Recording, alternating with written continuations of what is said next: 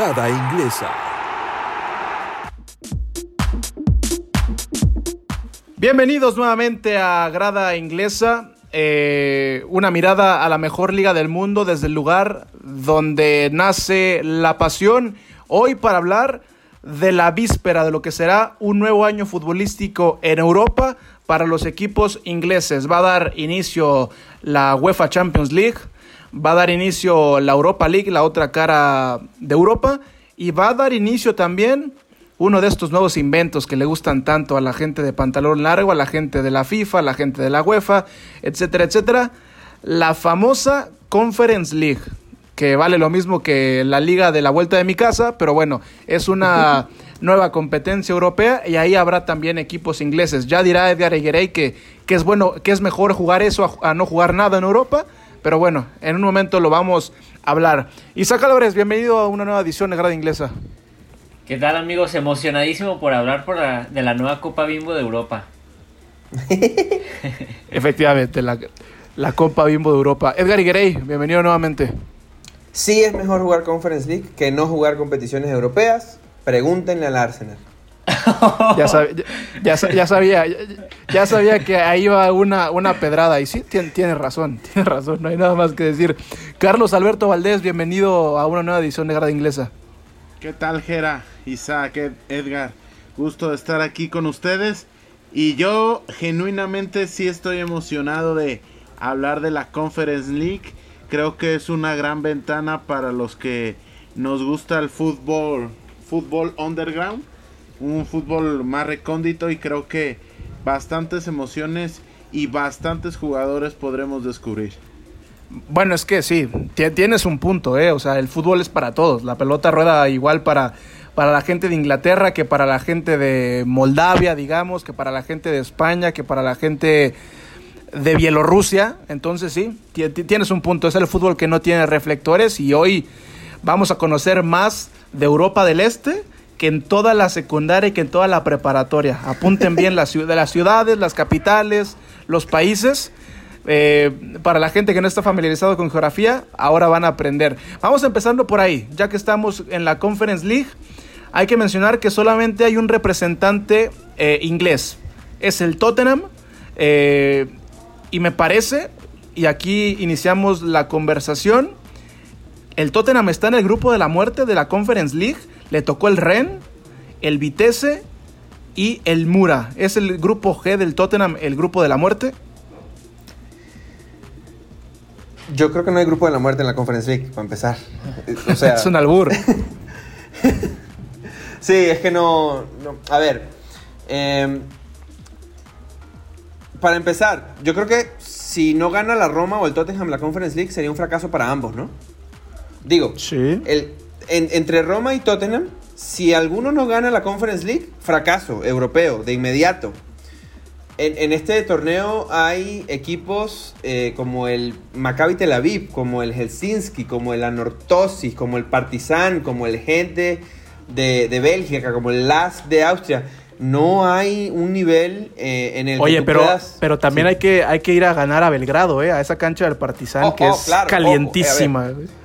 Ningún partido se gana en el papel. Ningún, ninguna, ningún juego competitivo de fútbol profesional se gana sin disputar los 90 minutos y ser superior que tu rival. Eso es un hecho. Pero también hay una gran diferencia entre los niveles que hay en las ligas, eh, en la Premier League de Inglaterra y, y en, la- en el calcio, en la liga italiana, con el resto de los, de los equipos. A mí me parece muy interesante la iniciativa. Me parece que darle una ventana europea a este tipo de equipos que puedan recibir dinero de derechos de transmisión de una competición europea. Eh, por ejemplo, Paramount ya compró los derechos de transmisión para Estados Unidos de la Conference League. Eso significa que ya va a haber más dinero para los equipos que disputen este torneo. Es muy interesante. Hay, equipos que no pueden llegar a Europa League y que mucho menos a Champions. Eh, pero eh, yo creo que el nivel de competencia que vamos a ver, en la, por lo menos en la ronda de grupos, va a ser muy triste. El Tottenham, yo tengo clarísimo que va a utilizar este torneo para darle minutos a el equipo de su- al equipo B, al equipo, al equipo que no es titular en la Premier League, que está bueno para mantenerlo en ritmo, fomentar la competencia, para darle minutos a los sub-23, que en el Tottenham hay 3-4 muy interesantes que pueden ganar minutos europeos, contra el Rennes, contra el Vitesse y contra el Mura, pero más allá de eso creo que no habría que, que enfrascarnos en, en el valor de una competición europea cuyo nivel futbolístico va a ser muy pobre. ¿A quién, antes de, de escuchar a Carlos y a Isaac, a quién podemos ver en esa fase de grupos de- del Tottenham? Brian Hill. eh, ¿a quién Brian Hill, sin duda, es, es, una, es una carta muy interesante. Eh, hay un par de jugadores eh, que tienen 16 y 17 años. Dane Scarlett, que es una de las promesas más importantes del fútbol inglés en categorías inferiores.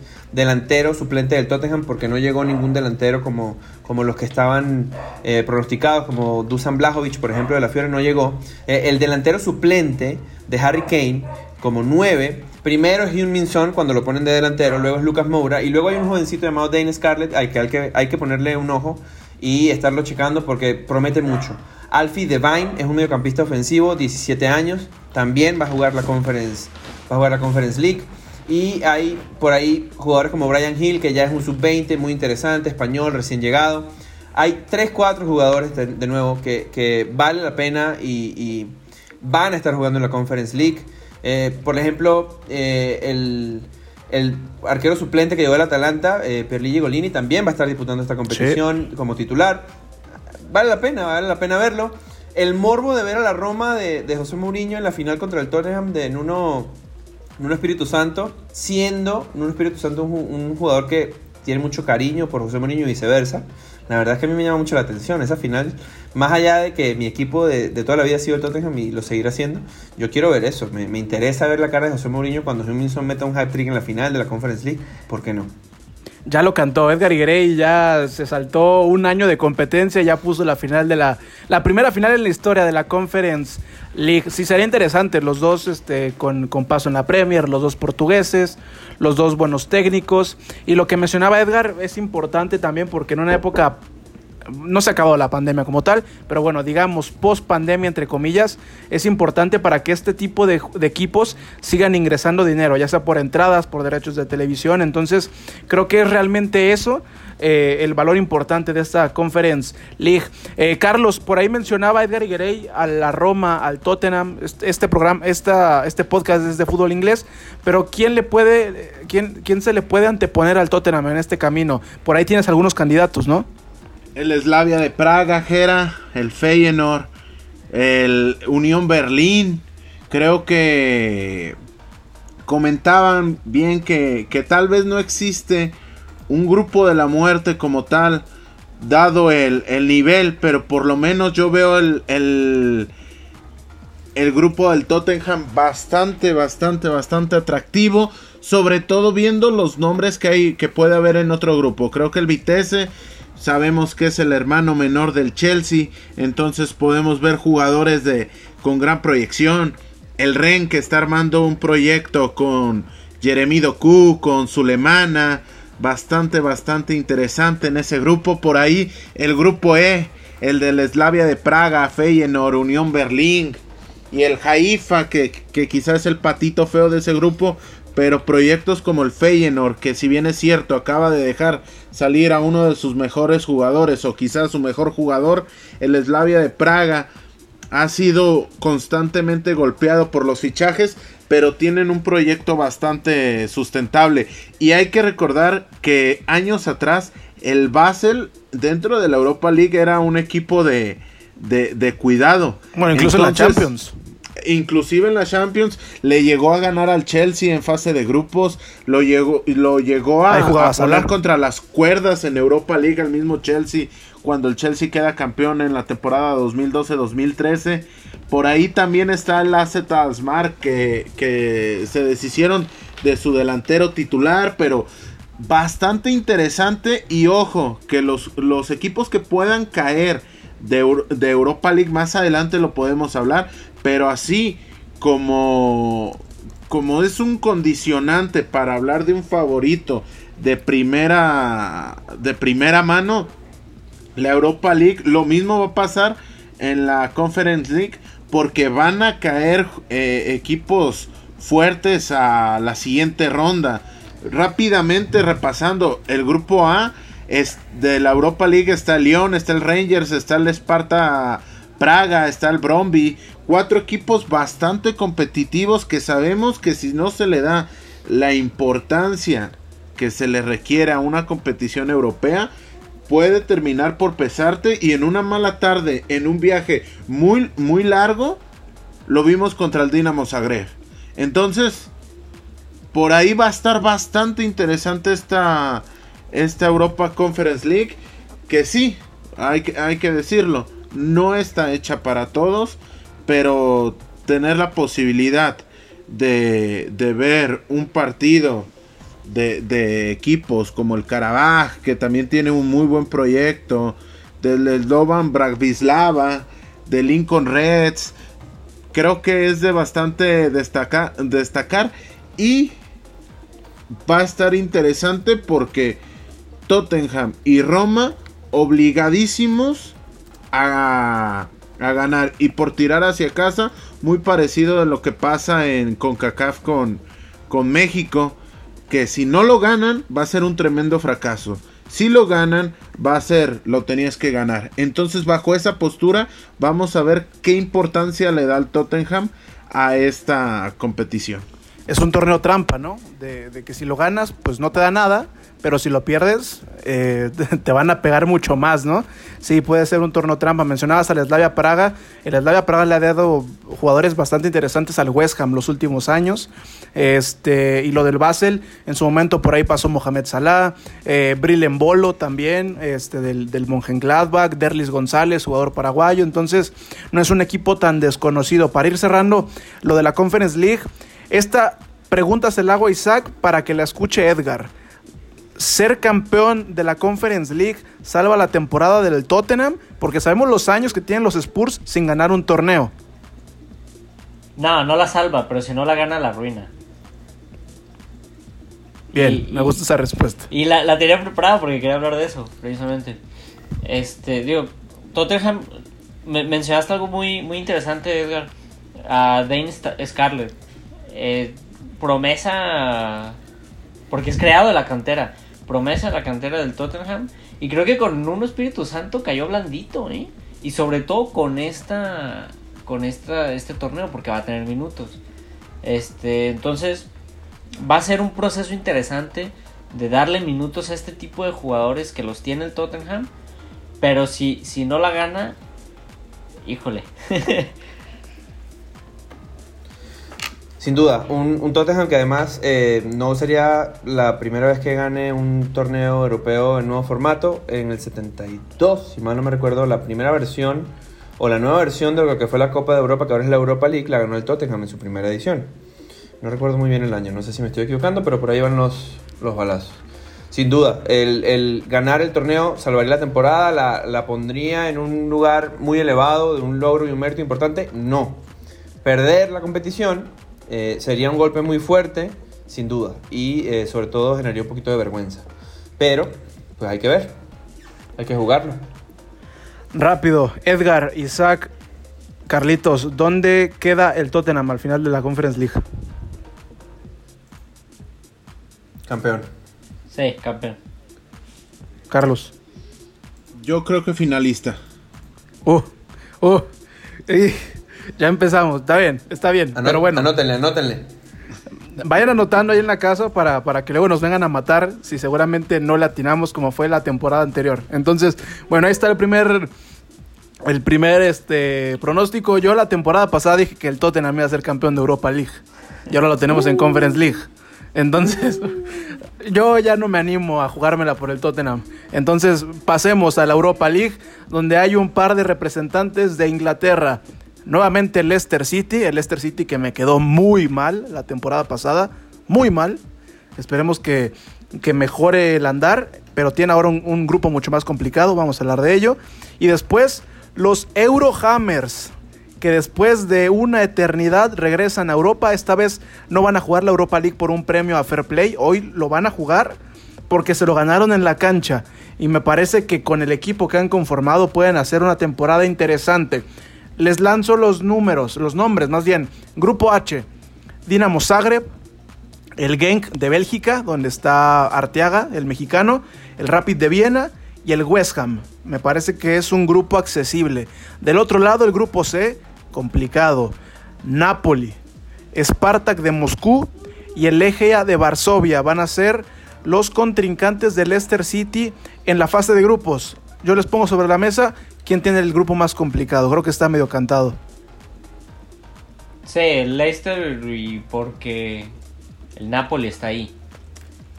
Este, o, sea, no, quiero despreciar a Spartak. Este, Legia creo que sí es el blandito del, grupo. Pero ya cuando te ponen a Napoli, sí es un poco complicado ganar el, el grupo. Creo que son los dos equipos más fuertes de esta Europa League. Y, más allá del nivel futbolístico que pueda tener el Esparta de Moscú, la complicación que genera ese enfrentamiento en particular es el viaje sota que se tienen que aventar hasta Rusia. Sí. Muy cansado, muy, muy cansado. Eh, por, por, más cómodo y, y, por más a gusto que pueda ser el, el, avión en el que viajen, es un viaje muy complicado que les va a obligar a eh, rotar plantillas seguramente. Habría que ver el tema de la profundidad del equipo, que para mí más que al Leicester va a afectar al, al West Ham, aunque tiene un grupo más eh, accesible, por así decirlo.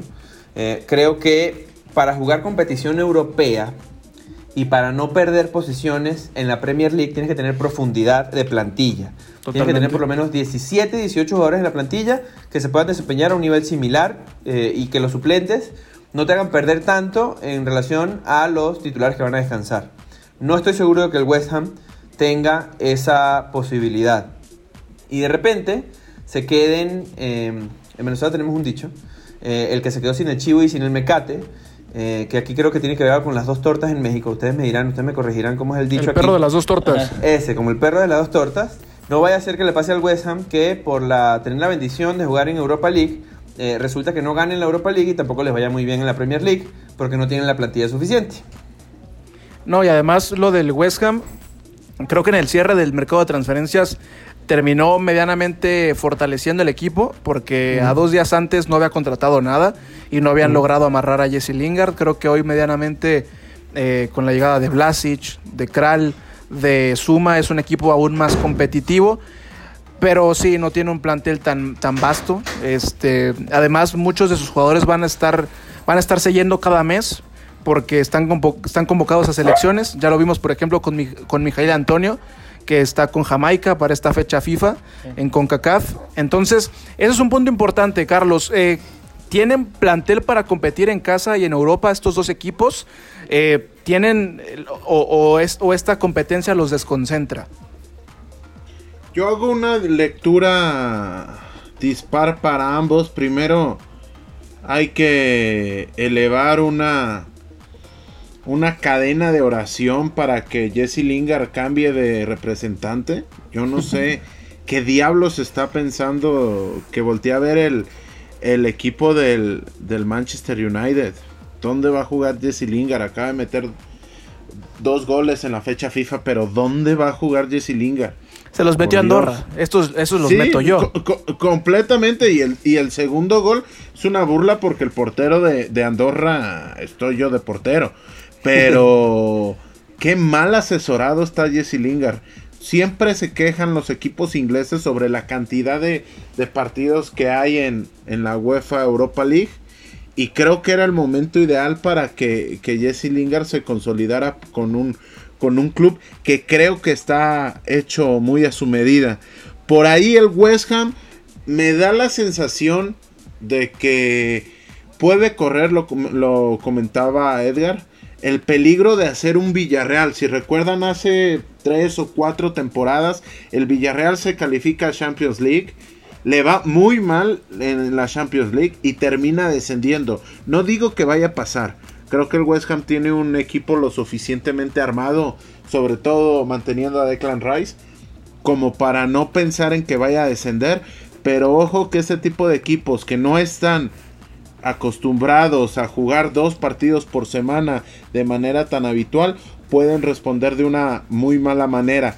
Y sobre todo que esto se convierte en el huevo y la gallina. ¿Qué haces?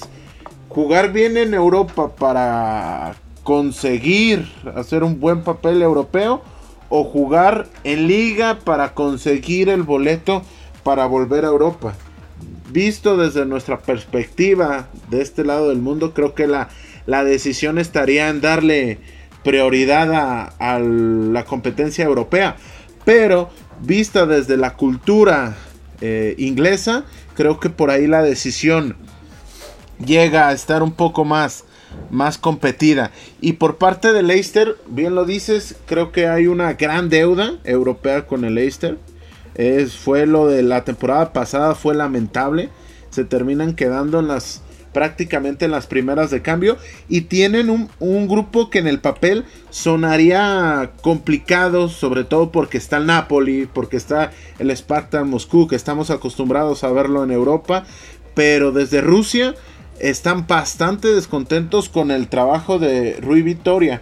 De hecho, ya le hicieron memes en Rusia que es Rui derrota. Yo no sé los rusos cómo se enteraron que victoria significa ganar, pero ya, ya le dicen Rui derrota. Entonces, a partir de eso, creo que no lo han despedido por una cuestión de la cláusula de recesión, pero es, interesante el grupo.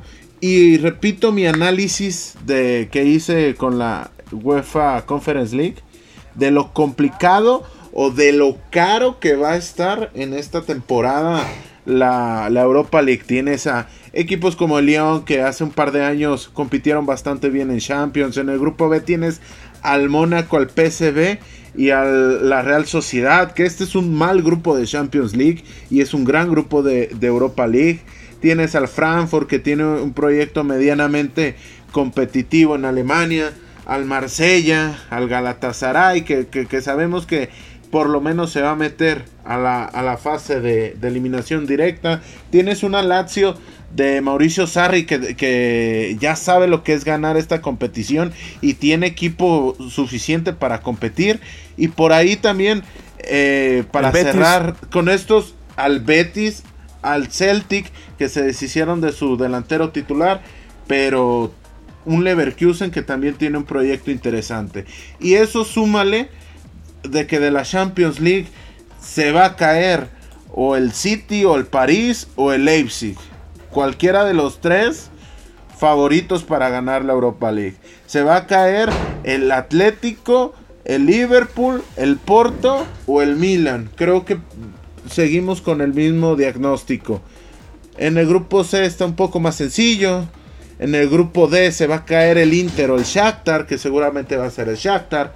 En el grupo E se va a caer el Benfica, el Dinamo de Kiev o inclusive el Barcelona, lo cual sería completamente rompedor. En el grupo del United quedará Atalanta, Manchester United o Villarreal. Entonces, estamos hablando de que, de que Buenos nombres. comentaba en redes sociales que este año la Europa League va a estar muy, muy, muy cara. Sí, sí, sí, hay, hay nombres muy interesantes para esta Europa League. Y yo, ah, hablando de los grupos de los ingleses, qué ganas de ver el, Estadio Olímpico de Londres con la gente de West Ham en un partido europeo, en una noche europea. Me dan muchas ganas de ver esa atmósfera. Y después me dan muchas ganas de ver al Chucky Lozano jugando en el King Power Stadium contra el Leicester City. Me parece muy interesante. Habiendo escuchado estos nombres, Betis, Lazio, Mónaco, León, Edgar, Isaac, ¿hasta dónde les va a alcanzar al Leicester y al West Ham? y cuál de los dos va a llegar más lejos? Yo creo que llega más lejos el Leicester, más que el, que el West Ham, aunque su grupo sea más, más complicado, más complejo. Pero creo que ninguno de los dos le va a alcanzar para, para ser campeón. Yo creo que el campeón de esta, de esta edición de la Europa League va a ser un tercer lugar de la ronda de grupos de la Champions League. Sí, justo justo creo lo mismo. Y creo, creo que lo mejor que le, le dio la pandemia al fútbol fue que el fútbol de alguna manera se volvió más competitivo. No sé si es percepción mía, pero creo que a raíz de que muchos equipos estuvieron parados, hubo muchos jugadores que entendieron un poco más el trabajo, el trabajo físico para después transmitirlo al, trabajo, digamos, deportivo o de fútbol y esto ha hecho que muchos equipos como West Ham o que muchos equipos como Villarreal se, se conviertan en mejor opción para ganar este tipo de títulos. Entonces, por esa misma competitividad que estamos viendo ya en Champions y que va a pasar a Europa League, creo lo mismo de que va a venir a, Champions. Va el campeón va a venir de Champions. Carlos, ¿cuál llega más lejos? Y tú, al igual que Edgar y, e Isaac, ¿crees que no hay campeón inglés este año en Europa? Creo que el West Ham llega más lejos y, compro completamente que el campeón eh, va a caer de Champions League. Únicamente quedaría por determinar si el Manchester United va a ser ese campeón. Pero fuera de ahí, fuera de un papelón eh, del Manchester United como nos tiene acostumbrados en Europa, creo que el, campeón va a caer de Champions League. Eso es algo que vamos a dar ahorita. A ver si el United no hace de las suyas otra vez con todo y Ronaldo. Mira, por plantel yo creo que Leicester deberá de ser una gran temporada. Debería de llegar por lo menos a cuartos o a semifinales de Europa League sin ningún problema. Pero Leicester City es un equipo que se cae en las últimas partes de, las de la temporada larga. No solamente este último año, sino hace dos. Y no solamente estamos hablando de Europa League. las últimas dos temporadas en Inglaterra se ha quedado fuera de Champions por, por un mal cierre de temporada. la temporada pasada se quedó fuera de Champions porque cerró mal el año en Inglaterra y lo mismo le pasó hace dos años. Y también nos han demostrado que jugando en Europa League pechean. Algo le pasa al Leicester City es quizá esta idiosincrasia de equipo chico que no está acostumbrado a pelear en Europa.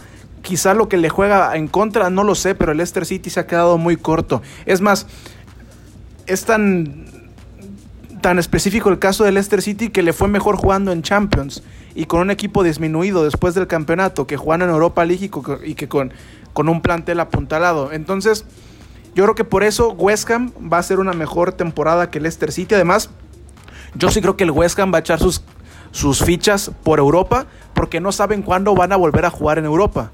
Es un equipo que no está acostumbrado a jugar torneos continentales. Entonces yo creo que a los Hammers le puede ir mejor. Además tienen un, equipo, un, un, grupo más accesible. Entonces creo que el West Ham puede ser la sorpresa entre los dos ingleses.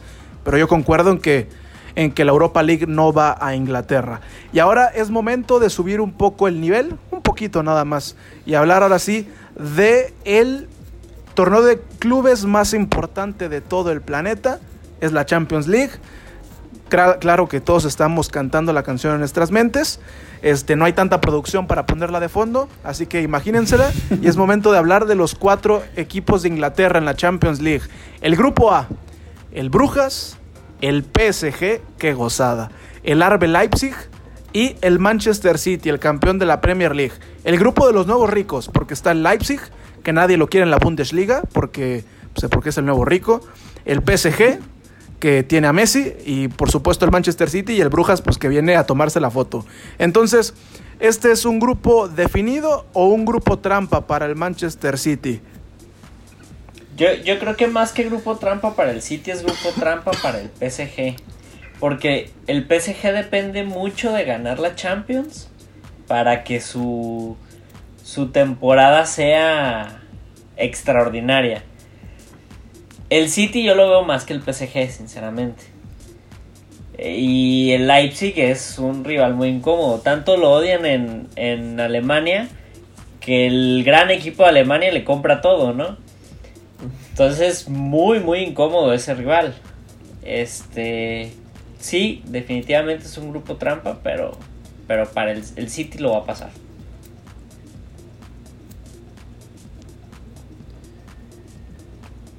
Yo he estado tratando ah. de, pensar eh, a qué equipo inglés le va a ir mejor en esta, en esta Champions League y yo estaba convencido que el Chelsea, que tiene a la Juventus y al Zenit de San Petersburgo y al Malmo en, su grupo, en el grupo H, y eh, creo que es la, la, opción más clara desde el punto de vista de a qué equipo le va, le va a ir mejor. Igual de eso podemos hablar un poquito más adelante.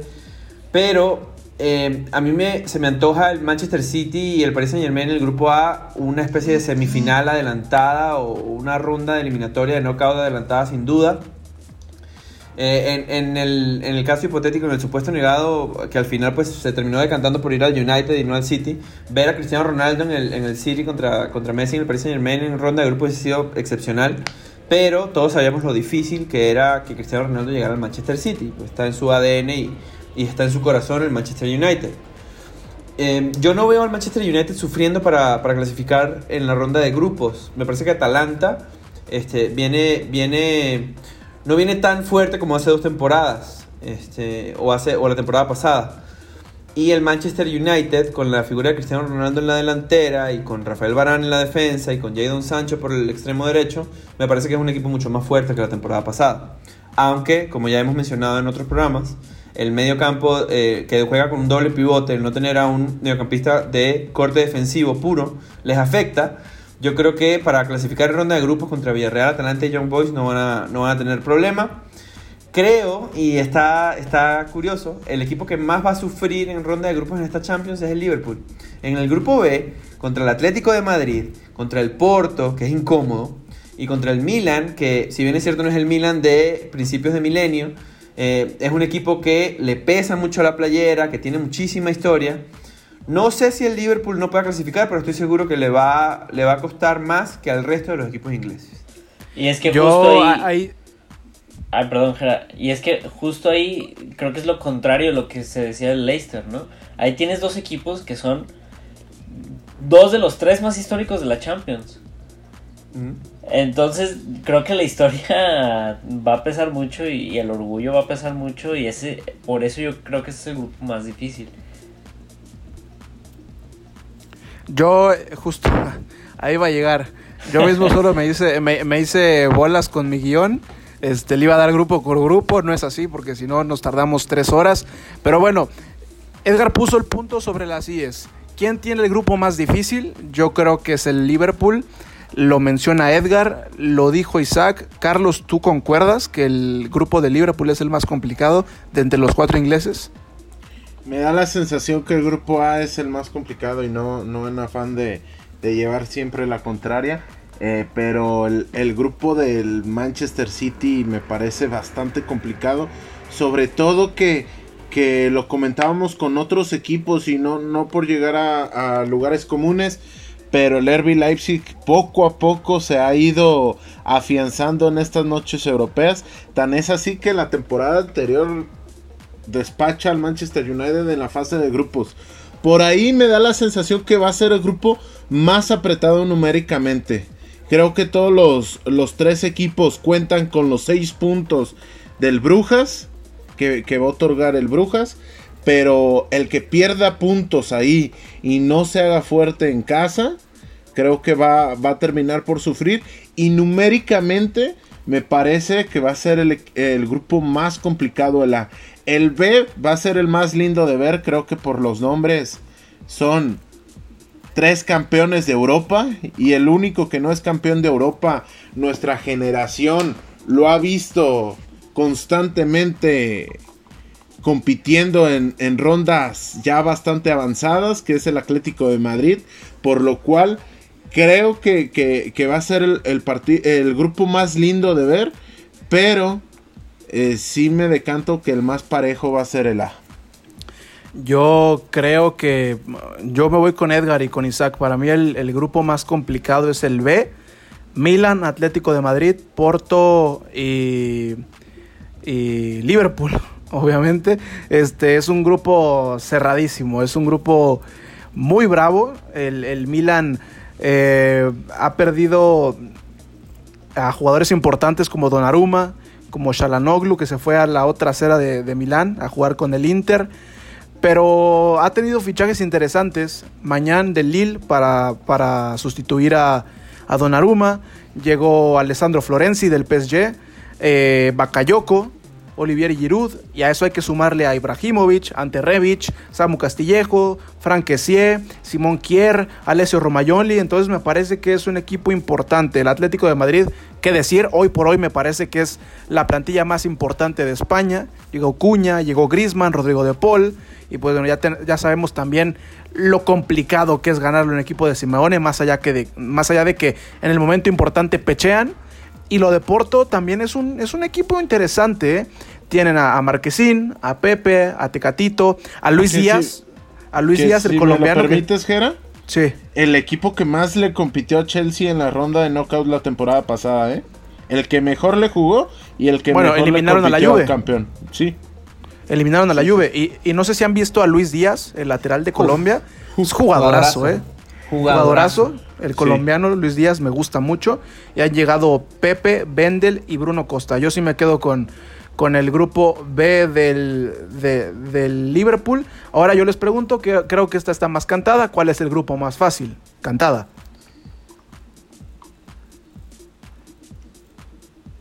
Mm, el grupo más fácil. ¿O no está tan cantada?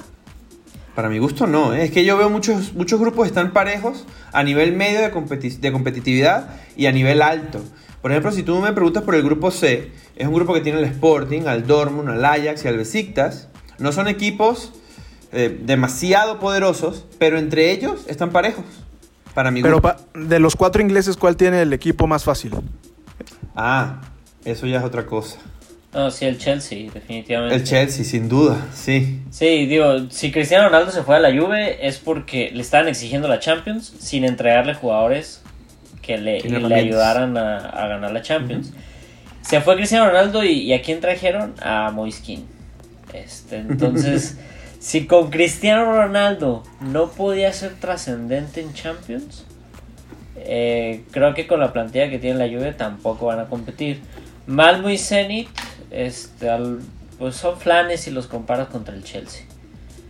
Si los pones a jugar contra el Chelsea. Y pues el Chelsea viene de ser campeón. Entonces, sí, definitivamente es un, grupo fácil. Y yo creo que la Juve no solamente va a tener problemas en Europa, va a tener problemas incluso en Italia. es más, estuvo, estuvo a nada de quedarse fuera de la Champions. Ya lo mencionas, llegó King, llegó Locatelli, Cayo Jorge y las bajas, pues Obviamente resalta la de Ronaldo, se fue de Miral. El Malvo, hay muy poco que decir de ellos. El equipo sueco. Y el Zenit eh, tiene jugadores medianamente conocidos como Dejan Lobren, con paso por el Liverpool. Vilmar, Barrios, ex Boca Juniors, futbolista colombiano. Malcolm, ex Barcelona. Arten Siuba, este ropero que juega como delantero en la selección rusa. Eh, y, bueno, ficharon a Claudinho, no sé si, si, lo vieron jugar para Brasil en los Juegos Olímpicos. Pero la realidad es que Zenit, eh, Zenit y Malmo no representan gran cosa para el Chelsea en este grupo. Está Malcolm también, ¿no? Sí, Malcolm, el, brasileño ex Barcelona. entonces, bueno, creo que todos concordamos que es el grupo más fácil, el del Chelsea. Ahora, esta es una, una pregunta interesante y más o menos la esbozó Edgar. Y quiero comenzar con Carlos. ¿Alguno puede quedarse fuera en fase de grupos? Y si existe esa bueno, siempre existe la posibilidad, pero si lo ven posible o factible, ¿quién sería? Primero, eh, hablando del grupo de Chelsea, dos apuntes rapidísimos. Número uno, en el momento del sorteo, eh, una de las condicionantes que ponían para dirigir el sorteo era la cuestión climática. El Chelsea mm. a mediados de diciembre va a visitar al Zenit. Ya, ya no entendí absolutamente nada ese, esa dirección del sorteo, lo cual me parece completamente sacado de, de sí. Y número dos, el Chelsea tiene una bonita tradición de que el equipo que, que, le gana en fase de grupo le termina comprando el Chelsea el mejor, el mejor de sus jugadores. Y dicho lo anterior, ojalá y el Chelsea pierda algún partido contra la Juventus para que nos traigamos a, a Federico Chiesa. A partir de ahí, no quiere eh, A partir de ahí, creo que los que corren más peligro, y esto va, a sonar contradictorio porque dije que el grupo A era el, era el más, más complicado de los ingleses.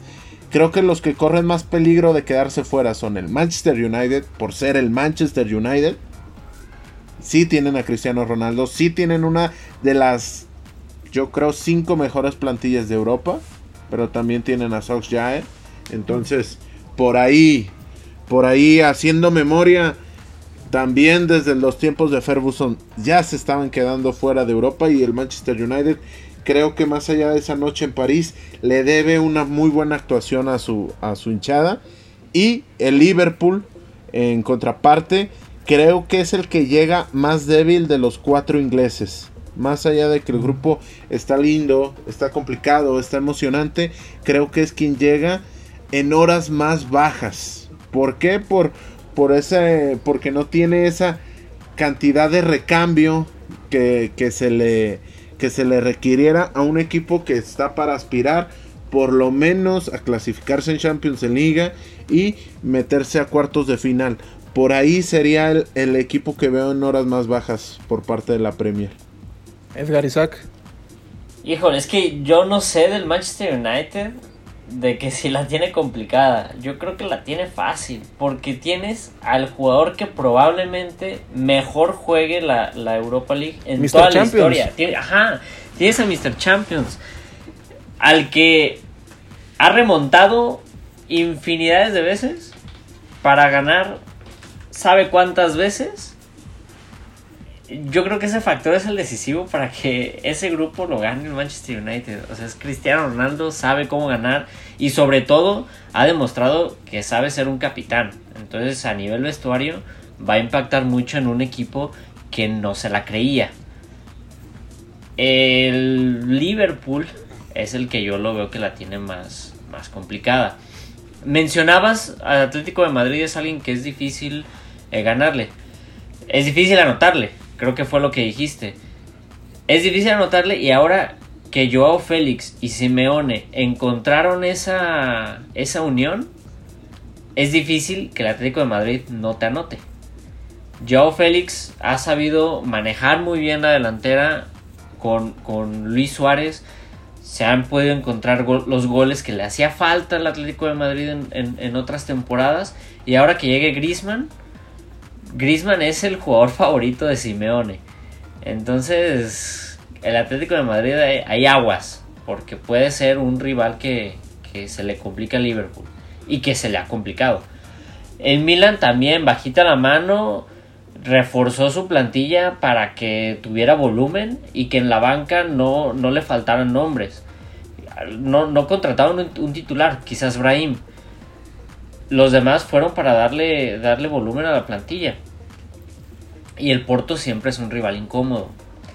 Entonces por eso ahí de repente el Liverpool puede, puede, pues puede darnos la sorpresa de que se va a Europa, ¿no? A mí, a mí me generan las, las interrogantes que, que para mi gusto son más evidentes en cuanto a, a los espacios o las áreas de oportunidad que tienen los equipos. Yo creo que el tema del Liverpool eh, tiene mucho que ver con el estado de la defensa. Si Virgil van Dijk llegó en, en buen estado de forma luego de su lesión eh, muy muy larga de rodilla, creo que eso es, eh, es un gran catalizador para el Liverpool en su temporada en general. Si Virgil van Dijk muestra el nivel que venía teniendo antes de su lesión, el Liverpool es un animal totalmente distinto. Aún así tiene el grupo más complicado. La llegada de Ibrahima Konaté viene a blindar de cierta forma esa, esa carencia que puedan tener en defensa, teniendo en cuenta que eh, es un equipo que se fundamenta en la presión alta y en el robo de balón en zonas de peligro del equipo rival para poder hacer daño y golpear y golpear y golpear. Y si te, y si te pueden eh, regalar 5 goles en un partido, te lo van a hacer y no te van a tener piedad. La defensa es muy importante porque esa presión se mueve en bloque. Entonces es importante que los defensas estén en un buen nivel para poder mantener el ritmo en todo el partido. El tema del Manchester United, para mí el área de oportunidades es el mediocampo defensivo, y ya lo hemos mencionado. No tiene ningún mediocampista defensivo como, eh, por ejemplo, a ver, ¿y a quién podríamos mencionar? Es que son tantas opciones que el Manchester United pudo haber salido a buscar en el mercado de traspaso y no lo hicieron porque se enfocaron en un defensa central como Barán, en un extremo derecho como Sancho y por supuesto en Cristiano Ronaldo, quien no. Si, si se le puede complicar al Manchester United algún rival en este grupo, sin duda el Villarreal, que, estuvo a punto de ganar la Supercopa de Europa a, un Chelsea bastante complicado y es un rival bastante, bastante molesto. Pero Atalanta y Young Boys yo no los veo haciéndole daño al Manchester United. Ojalá, ojalá y sí, para el, para el bienestar del espectáculo. Estaría interesante. Yo creo que con la salida de Cuti Romero, el Atalanta perdió muchísimo. Era su pilar defensivo y era el que le daba el orden al equipo desde atrás. Em, el Liverpool, para mi gusto, la tiene más complicada. Tengo dudas en cuanto a cómo está la defensa del equipo. Eh, un equipo que eh, también a su vez no se está haciendo más joven con el tiempo. Los jugadores no, yo, yo no noto un recambio en la plantilla más allá de Harvey Elliott. Eh, Harry Wilson salió del equipo. Hay por ahí un par de jugadores jóvenes interesantes, pero está confiándose Jürgen Klopp en el mismo núcleo que le ha dado tantos éxitos de 2018 pero la renovación de la plantilla para cuándo? Porque estos dos torneos, tanto la Premier League, como, tanto la Premier League como la Champions, con un grupo tan exigente, te, te obligan a rotar y te obligan a ligar que no te vas a lesionar, que no se va a lesionar alguno de tus jugadores fundamentales en algún momento. Muy complicado, muy complicado y a ver eh, cómo, cómo resulta esta Champions League que para mi gusto va a ser la mejor de los últimos 4 o 5 años, que de repente nos ha quedado de ver un poquito, ¿no? Y que además tiene el ingrediente de que ya por fin, prácticamente en todos los estadios ya debe haber gente en las Ah, tribunas, ¿no? Entonces que es, es, un, es un ingrediente que, que no mencionamos tanto en el análisis, pero va a ser interesante, va a ser importante. Y más cuando Old Trafford vuelva a tener noches de Champions League, cuando Stamford Bridge tenga noches de Champions League, Anfield ni se diga, y por supuesto Etihad Stadium, que a lo mejor y me mata la gente que le va al City, pero creo que en ese tenor de esos cuatro estadios creo que es el que pesa menos, pero bueno, cuando ves ese... eh, Me refiero Es a el la que gente. menos se llena. Cuando, cu- cuando Nunca me refiero a la gente en la grada. Sí. Pero bueno, ya este, hablando en temas deportivos, ves esa plantilla, pues por supuesto que va a pesar, ¿no? Sí. A ver, de... Yo, yo creo que el, el que está más propenso a quedar, y, y no lo veo nada más por, por la pregunta que hago, yo realmente creo que Liverpool se puede quedar fuera en fase de grupos, ¿eh? Y, y Edgar mencionó algo súper importante, este equipo ya no está en su prime. Este equipo tiene ya año y medio, incluso desde la última parte de la temporada en la que salen campeones, ya venían anunciando un bajón de nivel. Lo terminaron ganando porque tenían 30 puntos de diferencia. Y si no ganaban ese título, pues era como cuando la Volpe perdió el, perdió el título dirigiendo a Boca Juniors, ¿no? En Argentina. Pero, pero desde esa temporada el Liverpool venía anunciando una baja de nivel. Ese equipo ya no está en su prime. Ahora, por otro lado, creo que el Liverpool ha tenido una de las mejores altas para esta temporada en Inglaterra, sin haber gastado un peso, que es la de Virgil van Dijk. Ahora vamos a ver si realmente recupera ese nivel que tuvo hace un par de años. Creo que el Liverpool está confiando mucho en ese plantel campeón, se le está haciendo viejo el plantel y de ese tridente tan famoso de Mané, de Salah y de Firmino, al único que sigo viendo en su prime es a Salah. Firmino tiene dos años que está siendo muy señalado por la gente. Y lo de Mané parece como que está en un estado irregular, ¿no? Habrá que ver si en Europa puede dar nuevamente el salto. Yo sí lo veo fuera, ¿eh? Porque tiene un, un- grupo tremendamente complicado. Ya mencionamos quiénes están ahí. Y por otro lado, al United, yo lo ponía en la misma condición de Liverpool antes de que llegara Ronaldo. Con Ronaldo yo veo inconcebible que el United vuelva a dar ese pechazo que ha dado los últimos, el último par de años. Pero yo no lo doy por sentado porque creo que el Atalanta sigue siendo un buen equipo y no tuvo bajas tan sensibles, más allá de la de Romero al Tottenham. Siguen teniendo a Robin Gosens, que es un gran lateral, el alemán, Mario Pasalic, Conservar a Malinovsky. Gasperini ya es. eh, un Gasperín en la banca, gran, pero sí. tienen a, a Malinovsky, a Miranchuk, a los delanteros, a, Muri- a los colombianos, a Muriel, a Zapata, a Ilicic. A mí me parece un buen, un buen plantel. Villarreal. Male. ¿Mande? Joaquín Male, una debilidad. Sí, sí, también. Y lo de Villarreal, que ya le ganó una final de Europa al, al United y tiene jugadores muy destacados. Tiene a Juan Foyt, a Pau Torres, a Mandy, Albiol, Iborra, Coquelán, Parejo. Jeremy Pino es un gran jugador. Me parece que tiene como 18 años, pero es muy bueno el extremo del Villarreal. Muy Gerard Moreno. por supuesto. Y, Pablo, y Paco Alcácer, que termina de no explotar en el Villarreal, pero es un buen equipo. Entonces, es un buen jugador. Entonces, yo veo a esos dos. Y al City y al Chelsea los veo sin ningún problema pasando a la, a la siguiente fase. Vamos a ver. Y bueno, ahora viene la pregunta importante. ¿Quién va a llegar más lejos? Creo que hoy con lo que hemos hablado de, de Lukaku y el Chelsea está un poco cantado, pero bueno, cada quien puede tener algo diferente en su mente. ¿Quién llega más lejos de estos cuatro? Yo contradiciéndome con, con lo que dije en el video de fichajes, per- perdón, en, el podcast de, fichajes, yo creo que el City. Eh, si, si logra Guardiola adaptar a Grealish al tipo de juego que él tiene, el, yo veo al City llegando de nuevo a una final, quizás haciendo algo parecido a lo de Liverpool, que perdió con el, con el Madrid y eso en lugar de darle para abajo le sirvió como un, un boost de moral y, un boost de, de nivel futbolístico para que la siguiente temporada pudieran ganarla. Entonces yo, yo veo al City, aunque también digo, estoy diciendo el City por no decir el Chelsea, me parece que es una plantilla también muy completa con un técnico que, que tiene un juego muy agresivo que a mí me encanta. Pero, sí, digo, cualquiera, Chelsea o City, yo los veo campeones. ¿eh? Apostando a que la defensa se mantenga saludable, en el caso del Chelsea, que yo creo que es eh, el, la línea de, de, su alineación en la que pueden tener mayores problemas por la edad de sus jugadores y por la falta de recambio. Yo creo que el Chelsea, además por ser vigente campeón, debería ser el que llegue más lejos, sumándole la llegada de Romero Lukaku, que es el delantero en mejor estado de forma de, del fútbol europeo y mundial. Yo creo que debería ser este, apuntar mínimo a semifinales debería ser un objetivo deportivo para esta temporada en el Chelsea. De nuevo, va a depender de que la defensa se mantenga sana, saludable y que eh, pues haya esa, esa, posibilidad de rotación. Todos sabemos lo exigente que es la Premier League.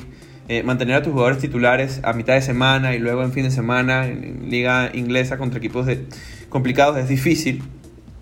No veo al City eh, quedando, quedando campeón. Eh, me parece que la oportunidad de oro la tenían la temporada pasada y se quedaron ahí en, la orilla, justo en la final. El Manchester United, sin duda alguna, contar con Cristiano Ronaldo te da mucho poder en Champions League, pero creo que en esa batalla, en, esa pelea que tienen Messi y Cristiano Ronaldo, eh, una batalla silenciosa en la que los dos quieren ganar la Champions por última vez, ya cuando van eh, de salida en su carrera, eh, yo creo que Messi tomó una mejor decisión al irse al, al PSG eh, en lugar de Cristiano Ronaldo y irse al, al Manchester United. Eh, no veo al Manchester United quedando campeón. Sería una bonita sorpresa porque a quien no le gusta ver a Cristiano Ronaldo celebrando eh, un nuevo campeonato europeo, pero está complicado. El Chelsea, para mi gusto, va a llegar más lejos de todos los equipos ingleses. Me gusta el Manchester Carlos. United para, para caballo negro, ¿eh? Ahorita que ya empezaste sí. a, a Está interesante. Sí, sí. Está interesante. Carlos. Yo, yo creo que el Chelsea, sin, sin más, sin abundar en lo que ya dijeron muy bien mis compañeros, el Chelsea es el equipo más completo, línea por línea, por ahí. ¿Sin la, playera la parte... o con playera? No, sin, sin playera y sobre todo creo con, con un Saúl Níguez en la previa de la Premier League hablaba de que por ahí faltaba un cuarto contención con la llegada de Saúl que estoy seguro de que viene para jugar en esa posición porque él externó que uno de los motivos por los cuales sale del Atlético de Madrid es por no jugar en esa posición. Creo que, que va a ser el, el, equipo que más compita, pero ojo que casualidades da la vida.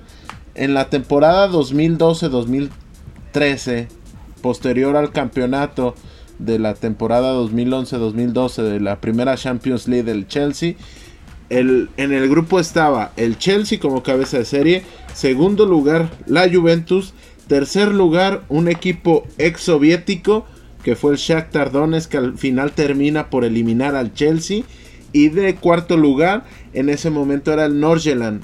En mm. esta ocasión es el Malmo que es un equipo nórdico, entonces bastante similar bastante similar ese escenario. No por ello quiero decir que el Chelsea va a quedar eliminado en la primera ronda, porque gracias a Dios ya no nos dirige Roberto Di Matteo, que, que lo, tengo eh, lo tengo un retrato de él en mi cuarto, pero nos dio la Champions, muchas gracias y, y a otra cosa mariposa.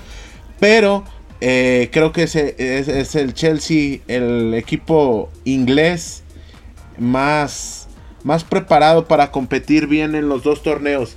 Pero concuerdo que sería muy lindo ver al Manchester United en rondas decisivas. Ahí el Carlitos me parece que forzando la cábala, ¿no? En equipo ex soviético, pues pudimos haber dicho un ucraniano, un ruso, un bielorruso. La, Unión Soviética tenía 30 países, ¿no? Y, el nórdico, pues un noruego, un sueco, o sea. Pero bueno, está bien. Ahí para la gente que le va al Chelsea, va a ser match con Carlitos. Este. Yo creo que el Chelsea puede ser una. Es que. Es contradecirme un poco, pero. Es que es muy complicado ser bicampeón en la Champions. O sea, es muy complicado. Fíjate que justo estaba pensando que a lo mejor esta plan plantilla del Chelsea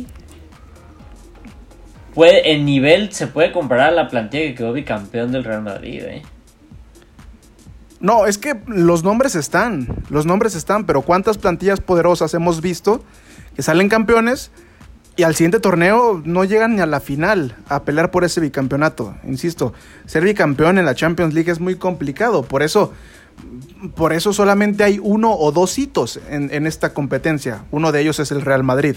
Entonces, yo al Chelsea no lo veo campeón, simplemente por eso, porque es muy, pero muy complicado. Es como encontrar una aguja en un pajar, ser bicampeón en la Champions League. No lo veo y creo que por consiguiente eso sería un fracaso para el Chelsea por el, por el plantel que han armado. Y creo que de entre los ingleses, los que tengan mejor participación, más bien, la ciudad de Manchester como tal, va a ser la que va a tener mejor participación.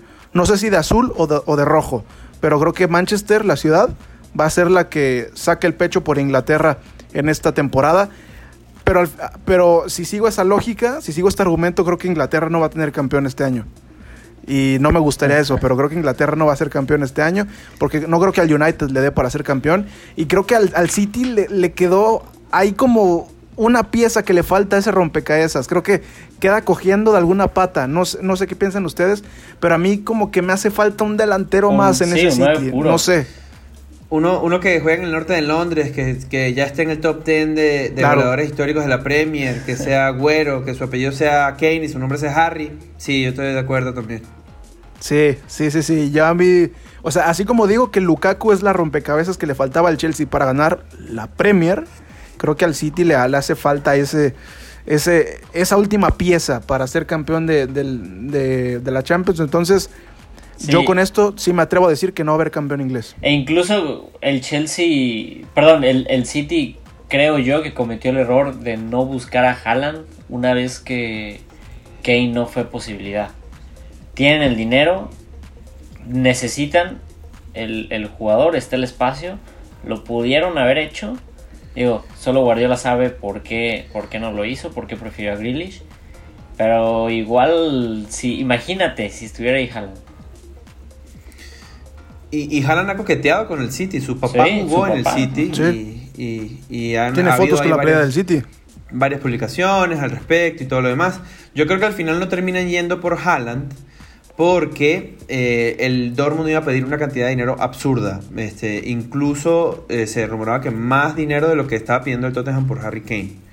Mm. Que pues habría que ver cuál era ese número, los balances en los libros, por más dinero que tengas, los libros tienen que estar balanceados y cuando gastas 117 millones en Jack Grealish y no sales de ciertos jugadores de los cuales te querías desprender, como Bernardo Silva, que tiene un precio pues relevante para el mercado actual, pero no pudiste tener esa baja y no entró ese, ese dinero, pues ahí, entran este, ya en juego temas financieros, temas de, de, balances económicos que de repente no se pueden sortear tan fácilmente.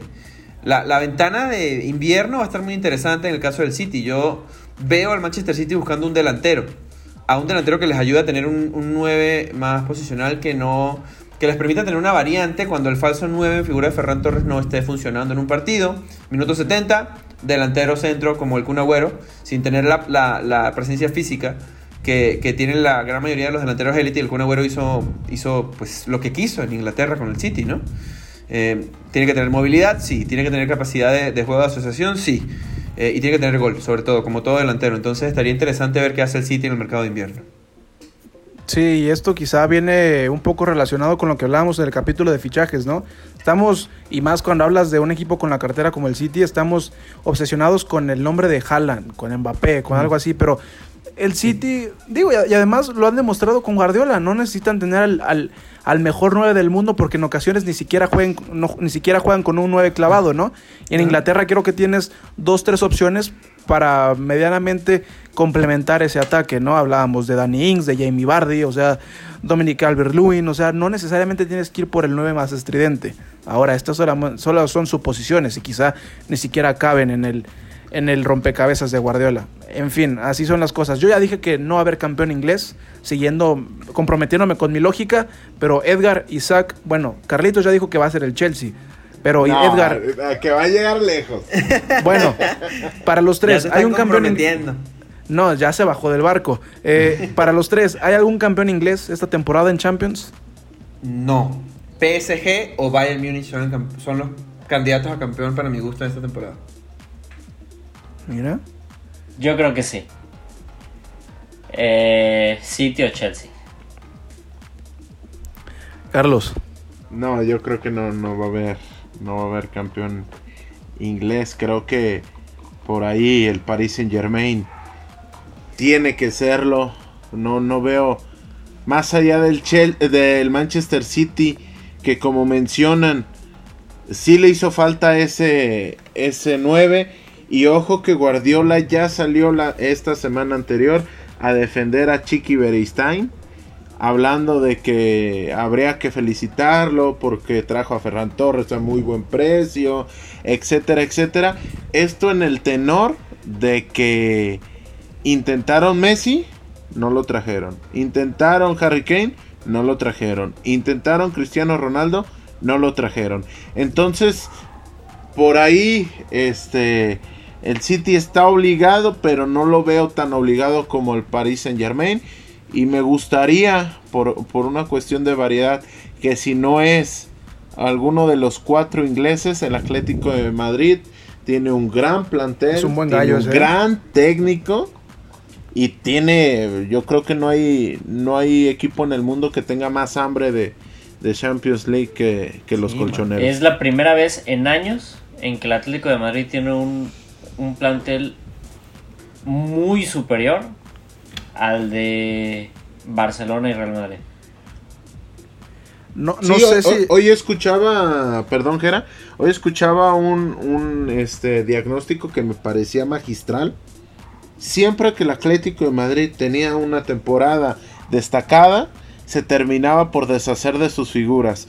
Pasó con Falcao, pasó con Courtois, pasó con Felipe Luis, pasó con Diego Costa, pasó con Agüero, pasó con Antoine Griezmann y, es, y esta temporada viene de ser campeón y lejos de lejos de hacerse más débil, al contrario, creo que asciende por lo menos uno o dos escalones. Quiere la Champions. El Atlético quiere la Champions, sin duda. Sí, totalmente. Y aparte, es que ya salieron campeones en España. Entonces creo que se pueden dar el lujo de tirar las fichas por Europa. yo creo que lo tienen todo, ¿eh? Lo único que les falta es jugar de blanco. Ya tienen un buen plantel, juegan en Madrid, nomás les hace falta jugar de blanco, Para que no pechen, porque eso le pasa, le pasa al Atlético de Madrid. Pero habrá que ver. Es, esto es, es, todo un tema porque hemos dicho que, que la Premier nuevamente fue la liga que más gastó, que mostró músculo financiero, que tiene las mejores plantillas del mundo. Pero, pero es muy particular que, que, bueno, casi ninguno de nosotros vea campeón en equipo inglés. O sea, es un tanto contradictorio, ¿no? No lo sé, es raro. Bueno, es que si tienes la figura del PSG y, el impacto, lo ruidoso que fue esta, esta ventana de transferencias, entiendo la duda. Yo en lo personal creo que el PSG en la temporada va a tener problemas internos. Eh, Messi no es el jugador que te va a ganar la Champions. Te va a ganar una liga y te va a rendir para, para ser un gran goleador y y ganarte en la Copa, pero el Champions tiene, tiene una gran deuda pendiente. Y el PSG va a necesitar de todo el liderazgo que pueda dar Neymar, que a ver, Neymar es un gran líder. Y, lo va a necesitar mucho esta temporada para evitar que su equipo se rompa. Este, por eso yo no veo el PSG, pero de todos modos, entiendo el por qué el, el PSG pueda, pueda resultar un, un, equipo que le cause miedo a los, a los ingleses. Isaac, pero en ese equipo hay un andaluz eh, español que viene del Real Madrid, se llama Sergio Ramos. ¿Qué más liderazgo para ganar una Champions necesitas en un equipo? Sí. Ojo con eso, ¿eh? el, tema, el tema del PSG es, va mucho más allá de la llegada de Lionel Messi como, como la figura mediática, como el para muchos el mejor jugador del mundo. Eh, todo es, todos hemos escuchado lo que se dice de Messi desde siempre, pero Sergio Ramos, Hakimi, toda la. la Vignaldum. Georgino Vignaldum. Eh, Donnarumma. Donnarumma es, Hay que entender la magnitud. Este equipo se diseñó para ganar la Champions este año. Messi no va a ser eterno. Messi va a jugar esta temporada y la que sigue seguramente en el PSG y posiblemente una tercera, quién sabe. Pero es que la idea, o sea, el, PSG, Mauricio Pochettino, el, el Pochettino, el, el equipo del PSG, la plantilla, Neymar, todos se despiertan en la mañana pensando, esta temporada tenemos que ganar la Champions, no hay de otra. Y eh, para, liderazgo, más que Neymar, incluso los que argumentan que Messi en, ese, en esa en ese rol de líder no es el líder que tú quisieras tener, Sergio Ramos está atrás ordenando todo el asunto. ¿eh? Sí. Aguas con eso. Sí, tienes No, y además, qui- quiere- ¿quieres más este liderazgo? También compraste al... O sea, compraste tres capitanes. Bueno, algunos llegaron libres, pues, pero, a ver, llegó el capitán del, del Madrid, llegó el capitán del Barcelona y llegó el capitán del Liverpool, Vignaldum. Vignaldum sin Van Dijk era el capitán del Liverpool. Bueno, entre él y Henderson. Y pero de es Holanda. otro capitán. Entonces, este, sí, sí, sí, sí. Pero bueno, habrá que ver. Ojalá que, en e- yo espero que en este pronóstico en particular, si nos equivoquemos y podamos ver algún, por lo menos algún finalista inglés y, y habrá que ver. Va, va a ser una, una gran Champions. Y bueno, simplemente mencionar de rápido, en el grupo A tendremos el choque, eh, es el grupo de los nuevos ricos y tendremos el choque entre el City y el PSG. En la B, en el grupo B tendremos la reedición de aquel milagro de Estambul, Milan contra Liverpool. En el grupo C, en el grupo F, eh, la reedición de la última final de Europa League, el United contra el Villarreal. Y acá, pues el grupo que, que nos armó, el grupo del, que nos armó el, el buen Carlitos, este, recordando aquella última Champions, la primera Champions del Chelsea. Entonces, hay historia y hay también eh, cuestiones contemporáneas que, le van a dar bastante sabor a estos grupos de los ingleses en Champions. Edgar Guerrey, vámonos. Vámonos, un gusto como siempre estar aquí con ustedes compartiendo, hablando un ratito de, fútbol, de Premier League sobre todo. No se duerman con el Bayern München en la Champions. Mario Savitzer, Upamecano, Lewandowski ahí sigue estando, que para mi gusto pues juega en la Bundesliga, pero en la Champions también se crece. Ojo con ese equipo, yo creo que es el que más le puede dar batalla también al que se atraviese. Y pues nos despedimos. Abrazo para todos. Isaac Álvarez. Hay que, sí, cierto, hay que tenerle atención al, al Bayern. Este, tiene un grupo fácil. Entonces, a ver qué, a ver qué pasa, sí, cierto. Y vámonos. Yo me voy como el, el Juan Escutia de la Premier. Me pongo la bandera y me aviento por ellos. Bueno, soñar no cuesta nada. Aprovechar Carlos Alberto Valdés. Un gusto, Jera, Edgar, Isaac. Como siempre, un gusto. Y esperemos escuchar este programa en mayo y decir cómo no, no creíamos en los ingleses y tenemos pleno de ingleses en semifinales. Ándale. Habrá que Pero ver. bueno. Se- se- sería, sería- nos daría más trabajo, tendremos que grabar más podcast, pero bueno, esa es, eh, es otra, otra cuestión. También tenemos que hablar de, del lío que armaron los jugadores del Aston Villa y del Tottenham en, en Brasil. Ese está para otro tema. Sí. Este, y también de Virgil van Dijk al estilo de Pepe Madero de Panda, no quitándose los besos, pero empujando a los, a los aficionados. Hay muchas cosas de qué hablar dentro y fuera de la cancha y también se viene una nueva fecha en la Premier League. A nombre de toda la gente que hace posible Grada Inglesa, yo soy Gerardo Guillén y nos escuchamos en la próxima.